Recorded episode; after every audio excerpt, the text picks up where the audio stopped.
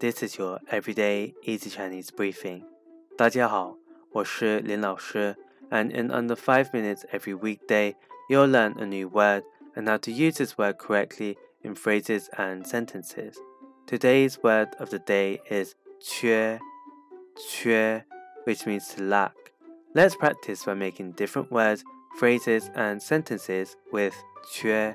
The first word is 缺点,缺点, dian, which means flaw.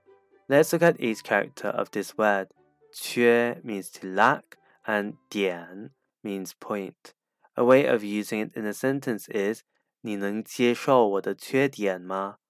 你能接受我的缺点吗？Can you accept my flaws? Another word we can create with 缺 is 缺德，缺 de. This means wicked. Let's again look at each character of this word.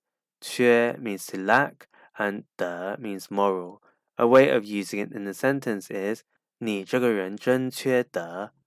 你这个人真缺德。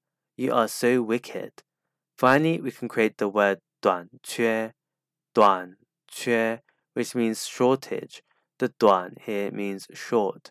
A way of using it in a sentence is 我们有一点人手短缺。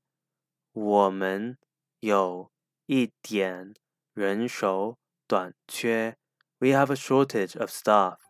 Today we looked at the word 缺, which means to lack, and we created other words using it.